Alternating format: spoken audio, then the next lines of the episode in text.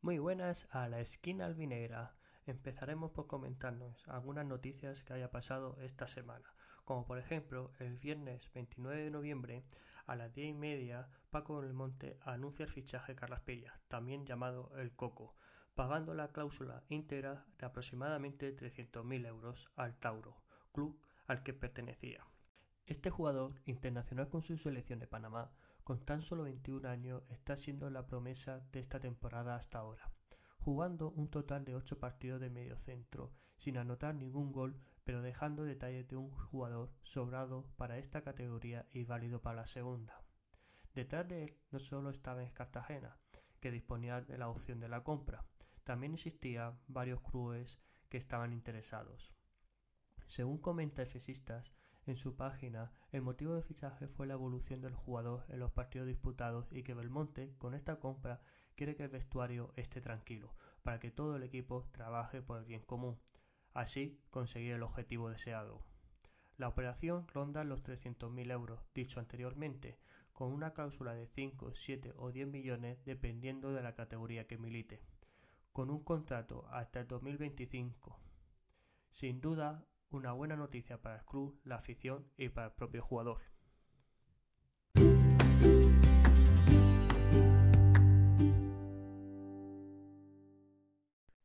Durante esta semana, a Santi Jara le realizaron una entrevista, comunicando que después de estar tres o cuatro semanas entrenando con el grupo ya se empieza a sentir cómodo Destaca que en el casa el conjunto se debe hacer más fuerte y este finde tiene una oportunidad para demostrarlo. Se encuentra muy contento por haber disputado el último partido y sobre el gol no le dio más importancia, ya que lo más importante era ayudar al equipo.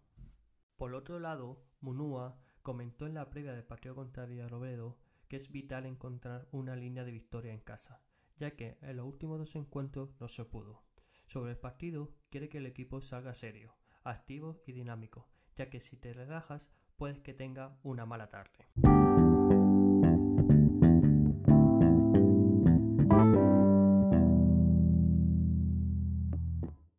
Ahora vamos a comentar sobre el partido que se disputa este domingo 1 de diciembre a las 6 de la tarde en el Estadio Municipal Cartagonova contra el Villarrobrero, que ocupa actualmente la última posición de la tabla clasificatoria.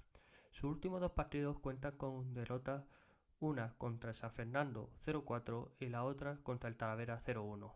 Otro dato para tener en cuenta que no ha conseguido un solo punto fuera de su casa en los siete partidos jugando de visitante. En las últimas tres temporadas jugó en la tercera división. En estas tres pudo disputar el periodo de ascenso, cuyo objetivo se cumplió la anterior temporada. El Villarrobredo se encuentra con las bajas de Nacho Huertas para el resto de la temporada, Dani Cabezuelo por rotura de fibras, y Rubén Sánchez por acúmulo de tarjetas. Ahora mismo es el jugador más determinante en el ataque del conjunto rival.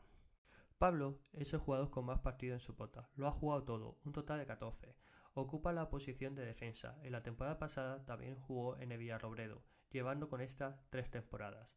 Su máximo goleador es Augusto Alonso, con un total de 6 goles en lo que llevamos de temporada. Juega en la posición de delantero centro.